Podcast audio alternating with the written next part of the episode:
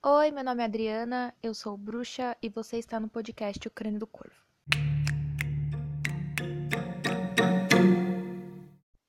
Olá, pessoas, sejam muito bem-vindos ao podcast do Crânio do Corvo. E faz muito, muito tempo que eu não venho aqui com um episódio novo.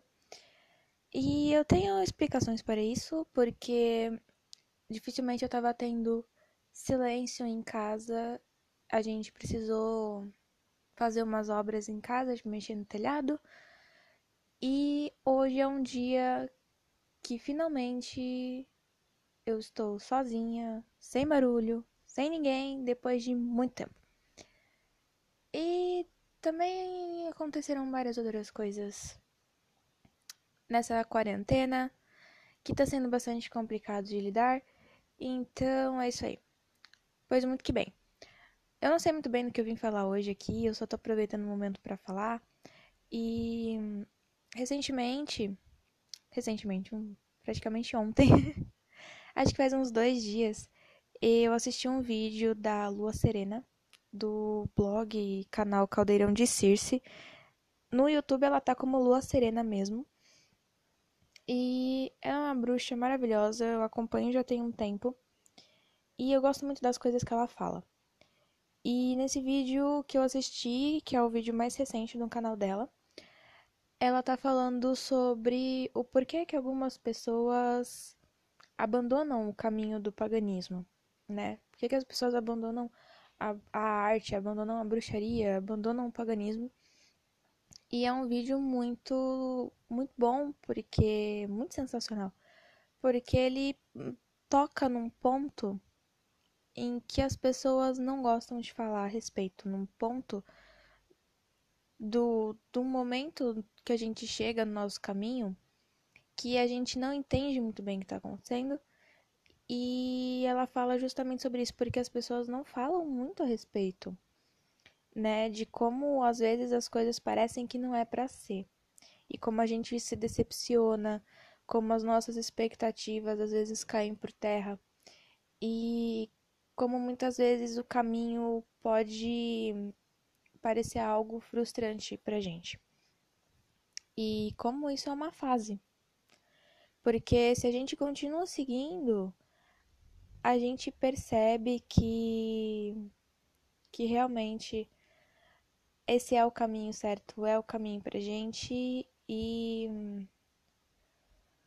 que não tem outro lugar pra gente ir, pra gente seguir, que certas coisas, certos momentos ruins são necessários pra gente criar maturidade, pra gente aprender muitas coisas. E eu achei engraçado ela ter, tipo, engraçado no sentido de, de curioso, né? Ela ter falado a respeito disso, porque é algo que eu vi acontecer comigo algumas vezes durante esse período de quarentena e até antes desse período.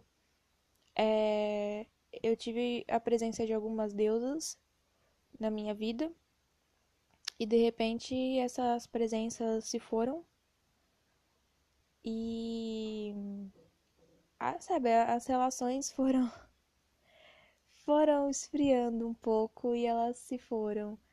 E às vezes a gente fica pensando, nossa, será que eu fiz alguma coisa de errado? Nossa, o que, que eu fiz, né? Ou a gente só às vezes acha que, né, não era pra, pra ser. E na verdade as coisas são assim mesmo. Às vezes os deuses vão embora, às vezes eles não falam com a gente. Às vezes a gente fica sem respostas, é como se a gente ficasse sem internet, vai. Internet caiu. Seu contato com os deuses foi interrompido.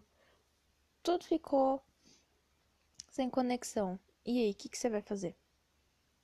Sabe, tem alguns momentos na, na nossa vida dentro da, do caminho da arte que, que isso acontece. E é muito importante que isso aconteça, que isso faz a gente crescer e amadurecer. E perceber que, na verdade, a gente não tá com o controle das coisas. E que as coisas não acontecem da maneira que a gente espera que aconteçam.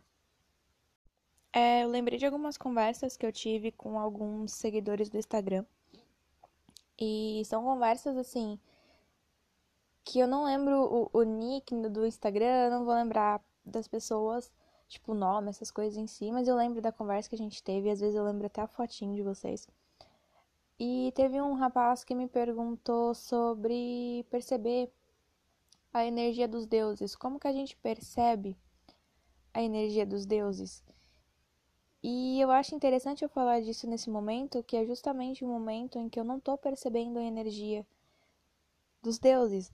Na verdade, eu só percebo a energia de Hecate, porque Hecate é uma deusa que eu já entendi que ela não vai largar do osso tão fácil, sabe? Ela não vai me largar assim tão fácil. E eu fico muito feliz por isso. Mas como a gente percebe, né? A energia dos deuses. é muito engraçado que como isso fica tão claro quando a energia deles não está presente. E eram energias que a gente estava acostumado a ter por perto. Quando os deuses nos chamam de alguma maneira, quando eles se aproximam da gente, a gente sente a energia deles. A energia que são que é relativa às características deles. Por exemplo, Afrodite.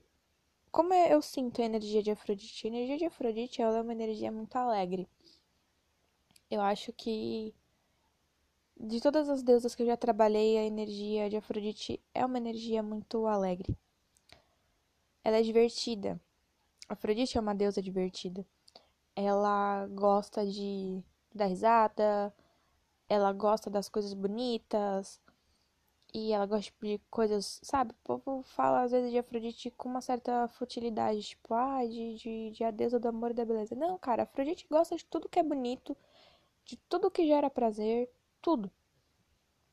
Desde prazer sexual a você comer um chocolate maravilhoso tomando uma taça de vinho, que é algo que ela gosta bastante. E a gente sente a energia dela, como a gente sente a proximidade dessa deusa, a energia dessa deusa, porque a gente fica com essa energia divertida, essa energia prazerosa a gente começa a perceber que de repente a gente está começando a ver um mundo muito colorido, muito cor-de-rosa, sabe? A gente tá vendo beleza nas coisas e a gente tá com humor bom e a gente tá sempre alegre. Não sempre, porque a Afrodite tem seus altos e baixos, mas a gente tá com essa energia de de paixão. Não paixão no sentido de estar apaixonado por alguém, às vezes isso também acontece, mas é no sentido de estar apaixonado pela vida. Afrodite é uma deusa que ela é apaixonada pela vida. E sobre as coisas boas e as coisas belas que tem na vida. E a gente fica com essa energia, a gente quer ficar bonito, a gente quer, sabe, fazer coisas que nos dão prazer de, de diversas maneiras. E tá com a energia de Afrodite é claramente isso, quando a gente tá se sentindo assim por vários dias seguidos, por semanas seguidas, sem nenhum motivo especial. E você é uma pessoa que trabalha com, com deidades, com divindades, fica atento se você não está recebendo outros sinais de Afrodite, porque ela vai te mandar outros sinais de outros jeitos. Pode ser com alguma coisa na internet, pode ser um livro, pode ser uma imagem. Ela te manda sinais. Ela é uma deusa que, dependendo da pessoa, talvez os sinais sejam sutis e talvez sejam muito mais claros. Eu lembro que os primeiros sinais de Afrodite que eu via era muito pombo. Eu via muito casal de pombos, casal de pombinhos assim, e maçã maçãs em lugares completamente bizarros, tipo na rua. De repente tinha uma maçã na rua. E pombinhos. Então, assim, isso foi os primeiros sinais de Afrodite que eu recebi na minha vida. E depois, quando essa deusa realmente veio de fato para minha vida, ela me veio com essa energia já, com essa vibe, com essa coisa gostosa. E a energia dela é, é claramente essa. Eu lembro que eu comentei uma vez com a. Acho que foi com a Rafaela do Vultus Persephone. Que eu tinha saído de casa numa sexta-feira e eu falei para ela que eu estava acompanhada de Afrodite nesse dia, porque eu sou um pouco gótica, uma pessoa meio gótica, né, no caso, e eu saí de casa e comprei uma blusa rosa. Porque eu achei maravilhosa aquela blusa rosa. Eu falei, nossa, que blusa perfeita, maravilhosa. Eu vesti, achei incrível. E comprei várias coisas que depois, quando eu olhei, sabe, depois de um tempo, eu falei, mano, por que, que eu comprei isso? E, eu fui lembrar de como eu tava me sentindo no dia, de como eu tava, a energia que eu tava no dia. E aí eu cheguei à conclusão, falei, cara, eu tava sob influência de Afrodite, com certeza. Inclusive, eu acho que eu nunca usei a blusa rosa. Mas é uma blusa bonita, de fato. E a gente sente, sabe, essas coisas. A gente tem que estar tá com a percepção muito. Como eu posso dizer? Aflorada, talvez. A gente tem que estar tá atento a observar as coisas, a perceber as coisas. É, os deuses, eles se aproximam da gente e dão sinais que estão ali e mandam sinais e mandam, sabe, mensagens muitas vezes simbólicas para que a gente saiba que eles estão ali. Cultuá-los ou não, trabalhar com eles ou não, vai da nossa vontade. Os deuses não obrigam a gente a trabalhar com eles.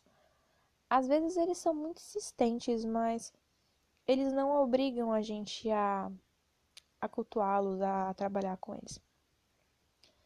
E é para a gente perceber a energia dos deuses, a gente tem que estar tá muito atento. E não só atento, a gente tem que ter um, um autoconhecimento muito suficiente, sabe? Para saber quando a gente está agindo com influência de alguma deidade, quando a gente está com uma energia que não é totalmente, inteiramente nossa ou de um momento que a gente está vivendo.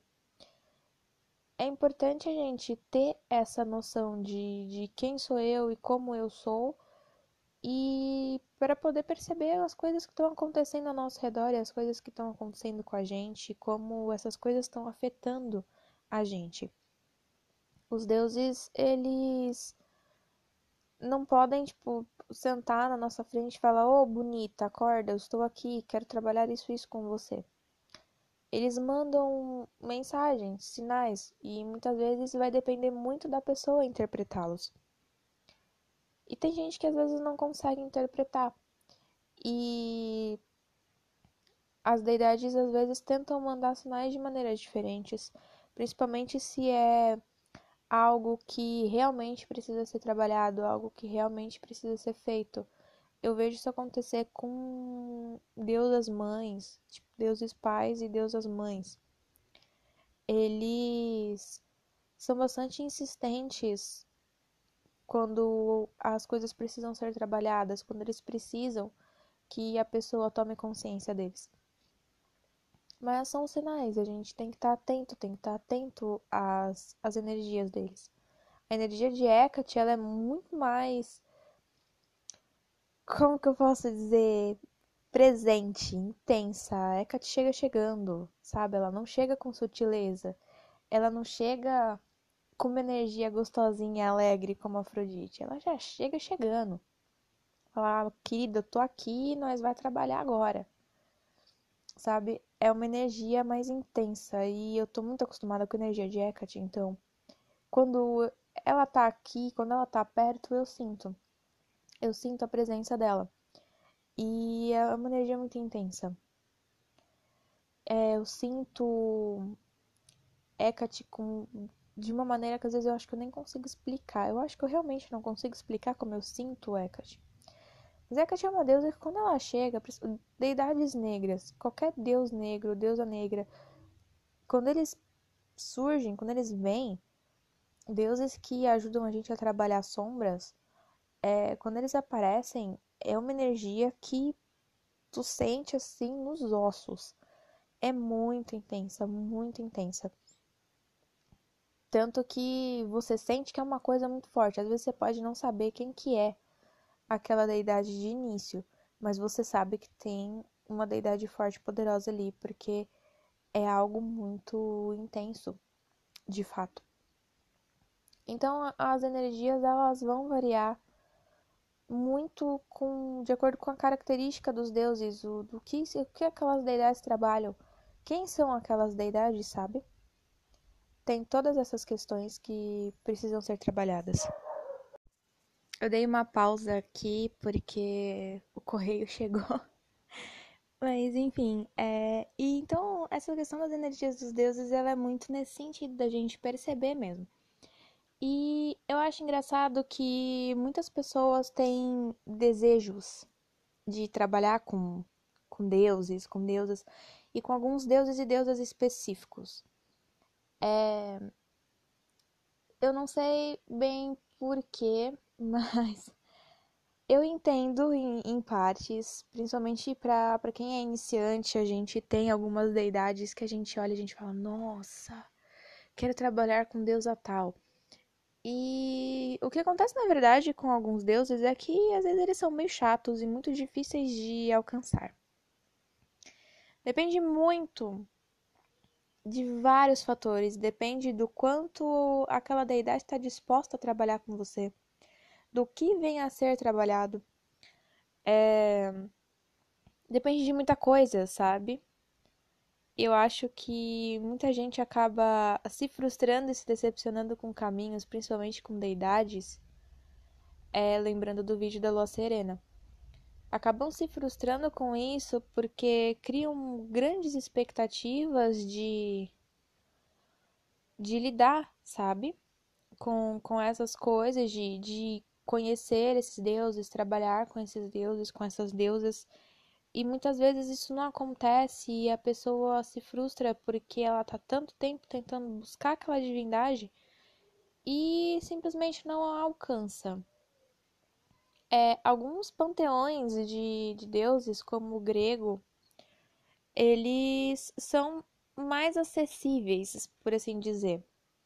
Porque são divindades, são deuses que estão em contato com a humanidade já há um bom tempo para além da, de quando eram cultuados em, nas origens da, das religiões, dos mitos, enfim, dos lugares onde eles surgiram. Foram deuses e deusas que foram resgatados várias e várias vezes em vários períodos da história da humanidade, foram retratados em artes, foram retratados em filmes, foram sendo resgatados esse contato, mesmo que não seja de uma maneira enfim, para fins religiosos, etc. E também foram muito resgatados para fins de, de, de culto e de religiões. Então, são deidades que são mais acessíveis. E às vezes as pessoas perguntam: ai, mas por que, que só cultua Deus grego, deusa grega, Deus egípcio e tal? Por que, que não cultua uma, os deuses da própria terra, como por exemplo os, os, as deidades, né? indígenas aqui do Brasil, por exemplo. E é que na verdade esses deuses, eles são muito mais fáceis da gente ter contato com eles. A gente muitas vezes eles se apresentam pra gente ou a gente vai atrás deles porque quando a gente pensa em deuses, a mitologia grega é a primeira coisa que vem na nossa cabeça, porque a gente aprendeu até na escola sobre os deuses gregos. Então, a gente tem essa facilidade de ter contato, conexão com, com algumas deidades. E tem deidades que são muito difíceis de acessar, difíceis de buscar, porque, sabe, é como se você estivesse no bater na porta dela, ela vai olhar para você e falar: Mas o que, que você quer aqui? Você tá buscando o quê? Você tá procurando o quê? Quem é você que tá aqui na minha porta? Você tá me chamando para quê? Sabe? Acho que as pessoas elas têm uma falsa ideia de que as deidades estão prontas para que a gente chegue nelas e que elas vão obviamente nos adorar e querer trabalhar com a gente, estabelecer essa conexão, enfim. E às vezes não é bem assim que isso acontece. Às vezes você vai chamar deuses que vão pff, nem tchum pra você. Sabe? E você pode ficar chamando, chamando, chamando por quanto tempo você quiser. Porque ele não vai, não vai dar as caras para você. E tá tudo bem, sabe? A gente tem que entender que essas coisas acontecem. E as pessoas romantizam muito o trabalho com, com deuses, o trabalho com deidades. Elas criam fantasias muito. Sabe? E eu, às vezes eu não entendo o, o porquê que algumas pessoas fazem isso dentro da arte. Não sei se é pra ganhar cliques em sites ou algo do tipo, sabe? Porque é algo que acaba iludindo as pessoas. Eu sei que coisas bonitas é algo que eu sempre critiquei aqui nesse podcast. Coisas bonitas são mais atrativas. Uma bruxaria bonita, pomposa, cheia de coisas, cheia de firula ela é muito mais bonita e atrativa do que as outras e é todas as promessas, as fantasias e os relatos maravilhosos de rituais com deuses etc. Isso encanta as pessoas, principalmente quem tá começando, quem tá bem no comecinho. E aí chega num ponto o ponto em que a Lu Serena fala no vídeo dela. Chega num ponto em que aquilo vai deixar de fazer sentido para a pessoa em algum momento. É aquelas pessoas que de repente se encontram numa igreja evangélica ou viram agnósticos, ateus, enfim, sabe? E que elas vão virar para você e falar: "Ai, mas eu já fui da Wicca. Ai, mas eu já fui bruxa por um tempo. Ai, mas eu já fui tal coisa. Sabe? Tudo bem, você ser, você tá numa religião e de repente você não se identificar mais, como é o caso da Wicca, e aí você sai fora porque aquilo não faz mais sentido, é uma coisa. Agora, uma pessoa que fala, ah, eu já fui bruxa, agora eu não sou mais, porque não sei o que, tipo, não faz o menor sentido, porque é algo que eu já falei em outros episódios anteriores. Você nasce assim. Não tem como você ser menos bruxa. Não tem como você deixar de ser bruxa. Tipo, ai, eu não sou mais. Joguei meu caldeirão fora, não sou mais bruxa. Não, você continua sendo, mesmo que você não pratique a arte, mesmo que você não estude a arte, você continua sendo. E isso é muito claro, e eu, já acho que eu já apontei alguns exemplos disso, mas isso é muito claro. Tem várias e várias pessoas que eu já encontrei nessa vida de familiares de amigos, professores e, afins, gente no terminal de ônibus, que eu bati o olho e falei, mano, aquela pessoa é bruxa. E eu acho engraçado como pessoas bruxas têm uma conexão muito doida, sabe? Que a gente se esbarra e a gente se reconhece. É. O santo bate na hora, tipo, você se reconhece ali. E eu tive uma professora uma farmacêutica. Ela fez antroposofia, ela cursou, fez faculdade de antroposófica. Então ela é uma farmacêutica antroposófica. E antroposofia é um negócio bem legal. Quem quiser pesquisar isso depois, é um negócio bem legal. É... E na hora que eu vi aquela, aquela mulher, aquela senhora, eu, eu bati o olho e falei, mano, ela é bruxa.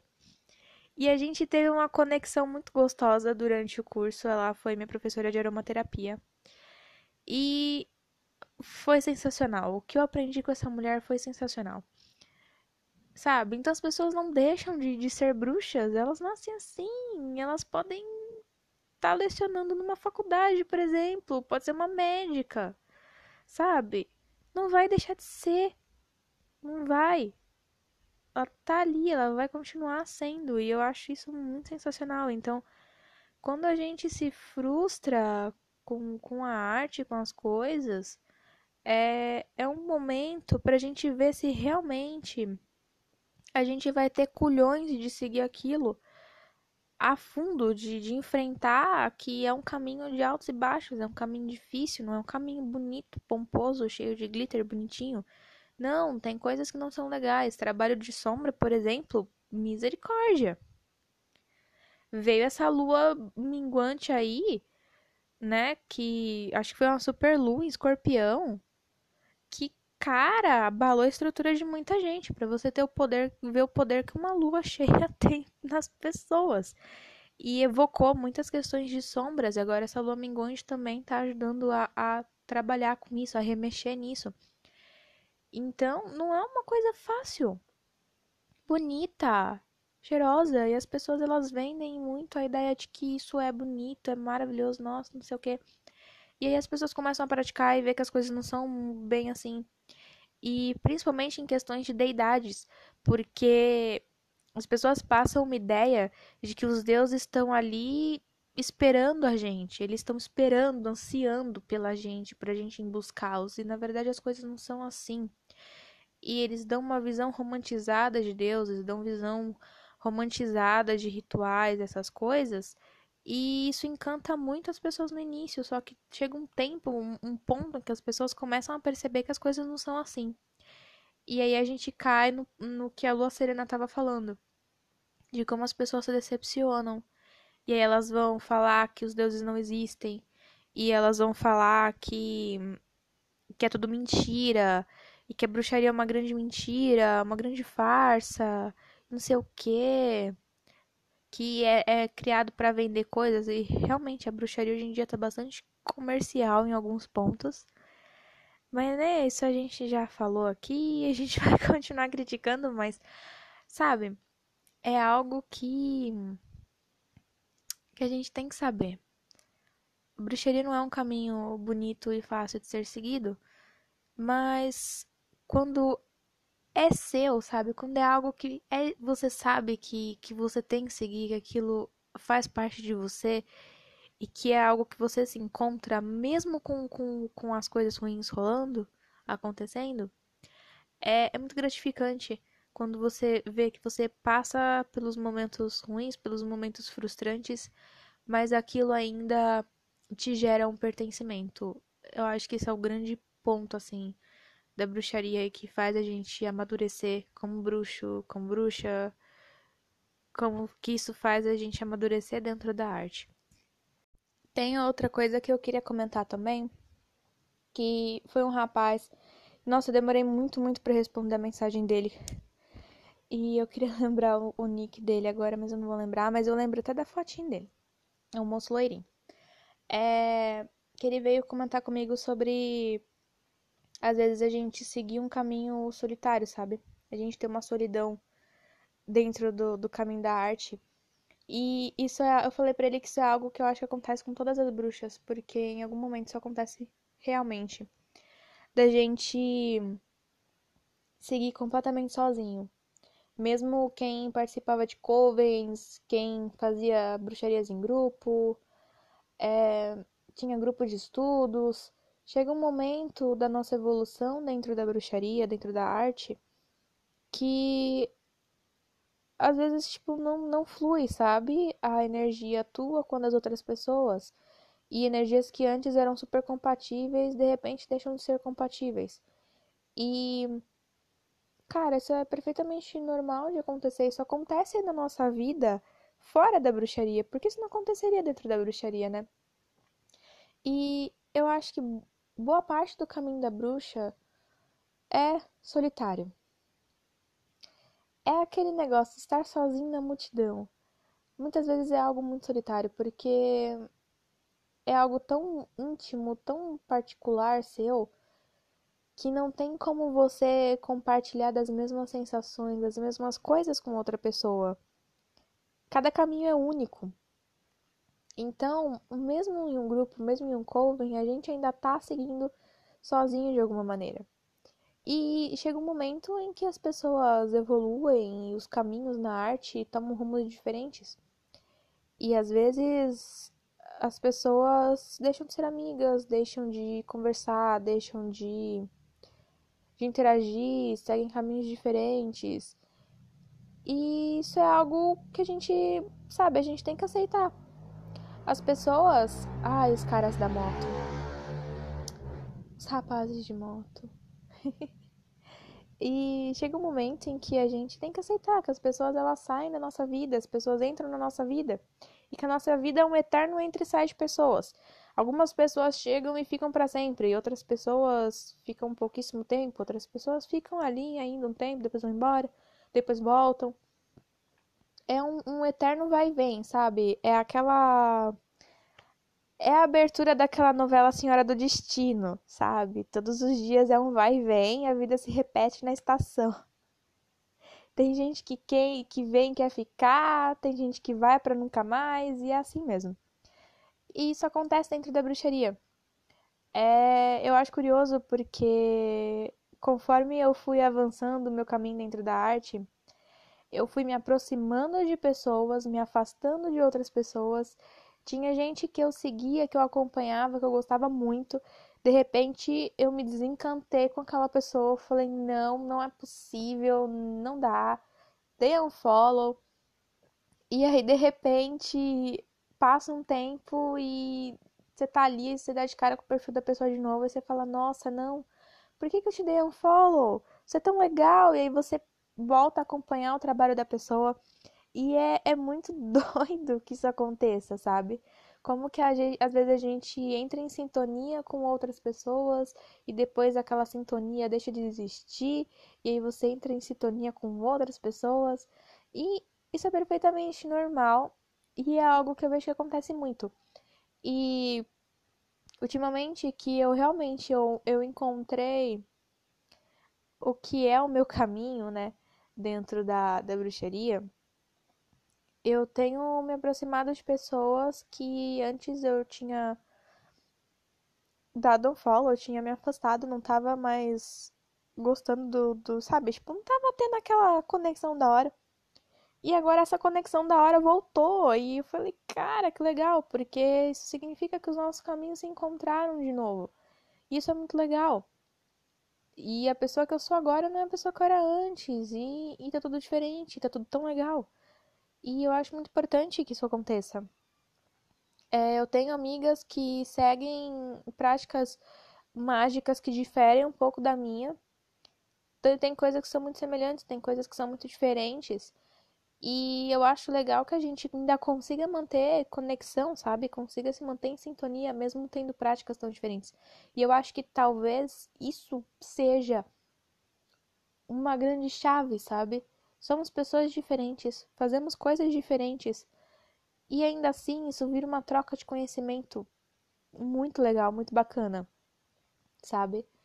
E eu acho que quando as pessoas elas ficam praticando as mesmas coisas, e fazendo tudo igual é aonde gera o rompimento. Porque em algum momento vai criar uma situação de controle de domínio, principalmente se tem um líder ali.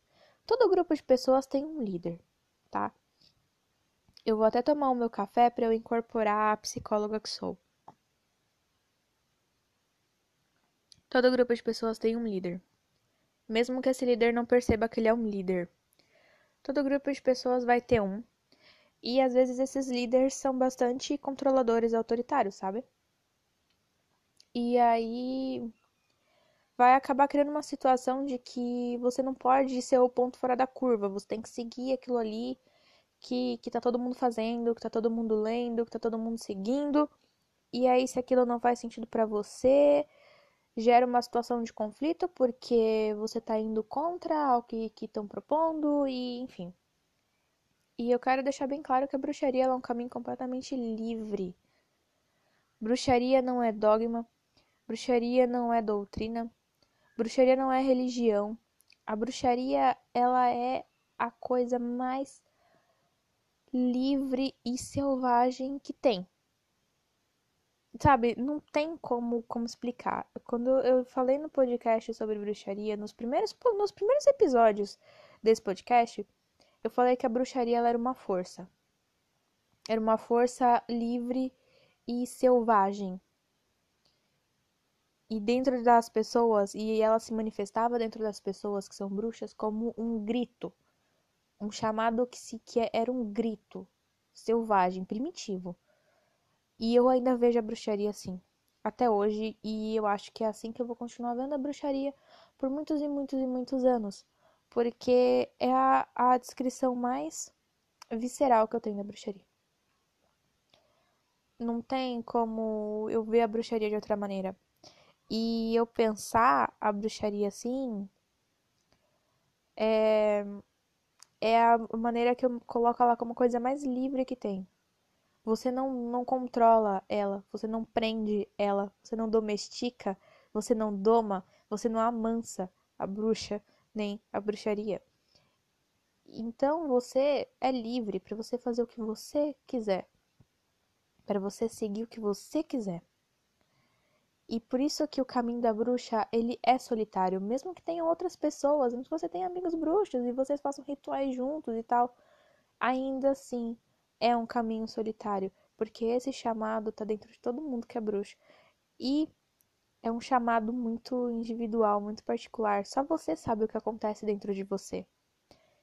Não tem como outras pessoas saberem. Só você sabe. E só você sabe a intensidade que é isso. Então é um caminho que você tá sozinho, mesmo dentro da multidão. Você ainda tá sozinho. A bruxaria, ela é um caminho solitário.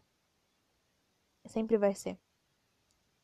E eu, uma coisa que eu tô há bastante tempo tentando falar a respeito, e é sobre uma moça, uma mulher incrível, que chama Amanda Gonzalez. Ela tem um, um EP, é uma artista incrível. E ela tem um, um EP no Spotify que chama Sacro. E esse EP tem músicas sobre bruxaria e são músicas que são muito intensas. E a letra das músicas também é muito intensa. É muito sabe, descreve muito bem a bruxaria para mim. Quando eu ouvi o EP pela primeira vez, que ela me enviou o trabalho dela, foi algo que, nossa, eu falei, ah, cara, realmente, isso é. Ela, ela conseguiu sintetizar, tipo, passar a, a, a bruxa que ela é, a bruxaria dela, a arte dela, pra música. E, cara, é simplesmente incrível, é simplesmente fantástico. Eu vou tentar colocar um trechinho da música dela, não sei se vai reproduzir, porque eu acho que o Spotify só reproduz músicas dentro do episódio quando é pelo Spotify Premium quando a pessoa lá tem o Spotify Premium. Então, eu não sei se, se as pessoas que estão ouvindo esse podcast vão ter Spotify Premium. Mas eu vou tentar colocar no final desse episódio uma música da Amanda. Porque é, é, incrível. Procurem o trabalho dela. Eu vou deixar o nome dela e o Instagram dela na descrição aqui desse episódio. Porque é algo que Sabe, é difícil a gente achar pessoas que.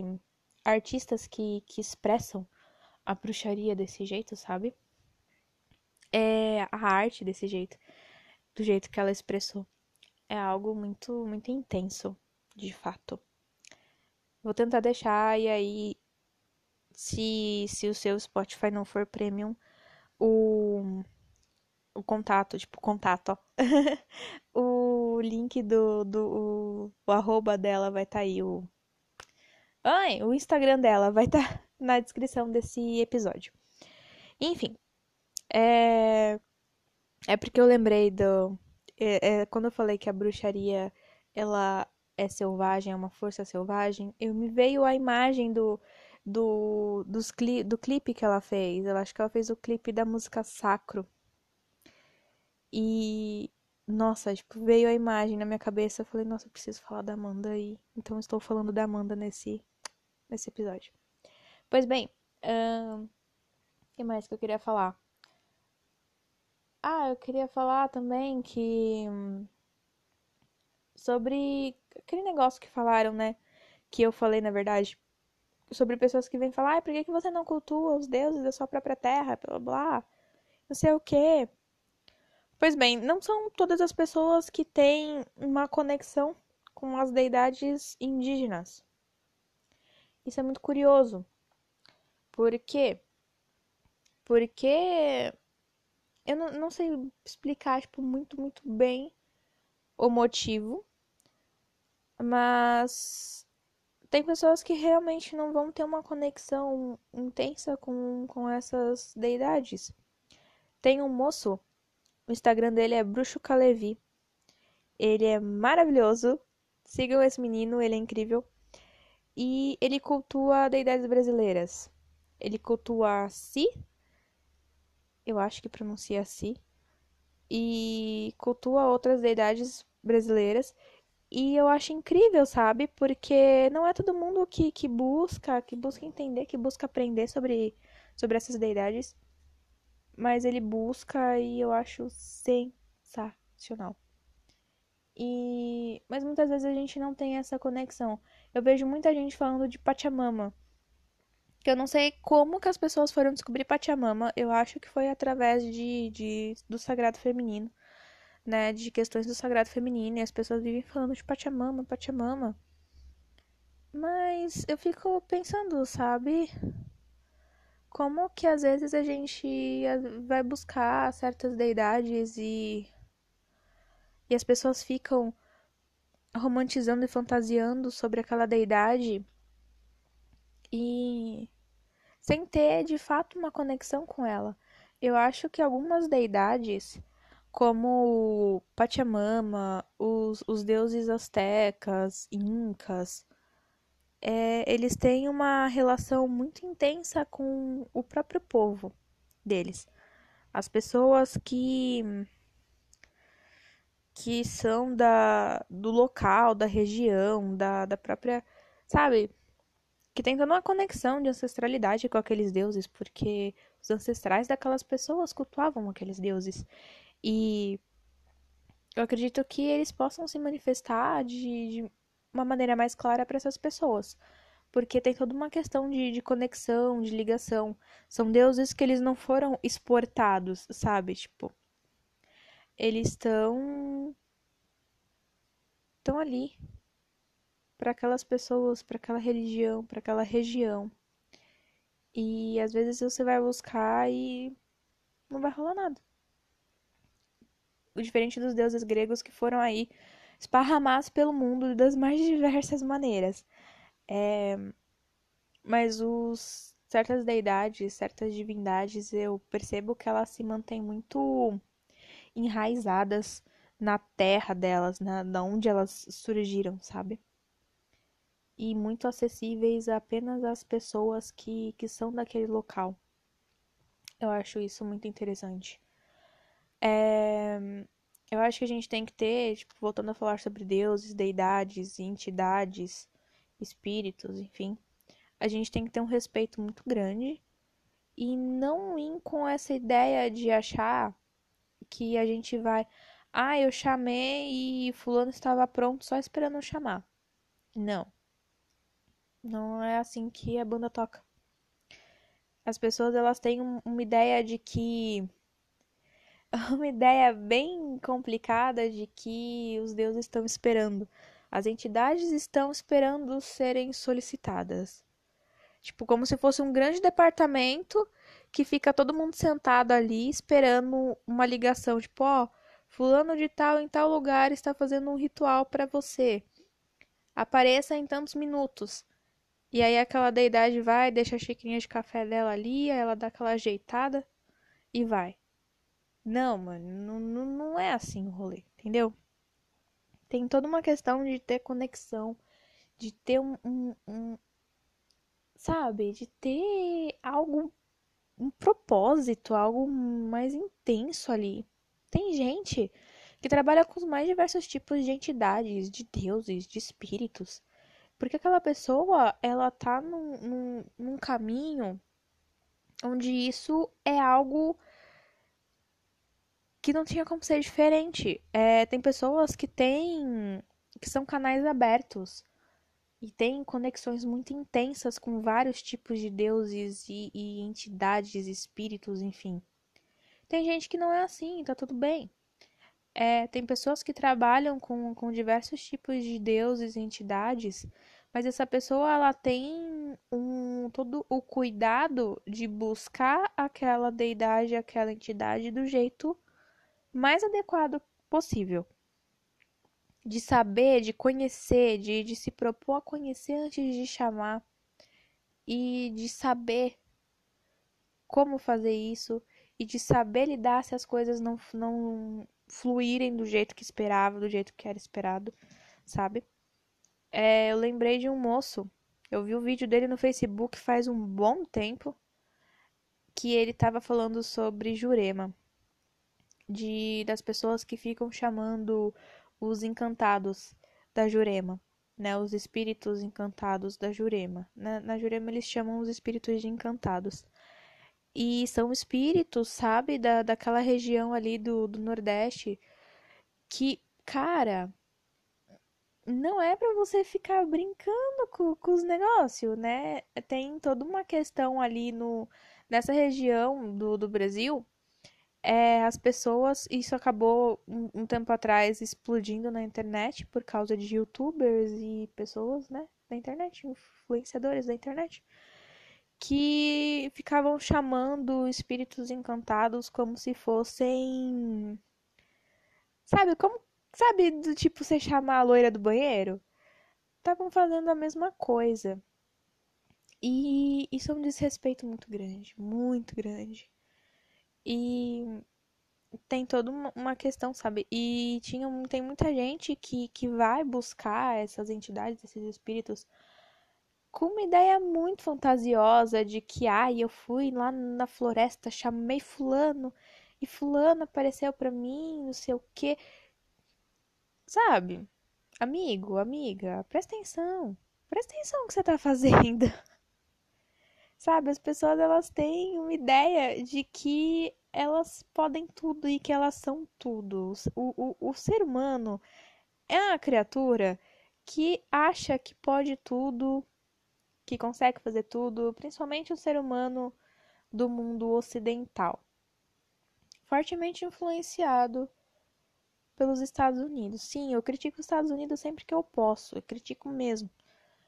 E, tipo, os, os europeus também têm um pouco dessa, dessa coisa, mas eu acho que piorou com, com os Estados Unidos, enfim. de achar que, que, ai, eu posso fazer.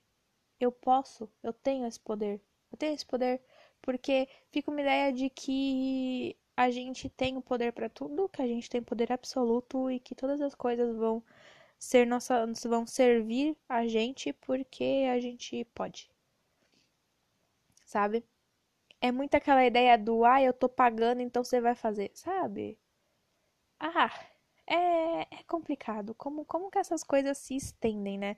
E chegam em assuntos que não, não cabem a elas. E as pessoas têm muito esse comportamento de achar que, ai, que eu vou chamar o Deus, ele vai aparecer. Ai, que eu vou chamar o Espírito, e, e ele vai aparecer e coisas desse tipo. E é uma merda, sabe? É uma merda muito grande. E. Enfim. Enfim, eu falei muito sobre isso já. A gente precisa ter uma ideia, sabe, mais pé no chão das coisas. Principalmente quando você já tá há um tempinho aí caminhando no caminho da arte. Porque quando a gente é iniciante, quando a gente está conhecendo as coisas, é tudo legal. O, o iniciante, dentro, quando ele entra no caminho da bruxaria, ele enxerga tudo, tipo, uau! Como se ele tivesse sendo. Eu vou ilustrar com uma cena do Harry Potter, isso daí.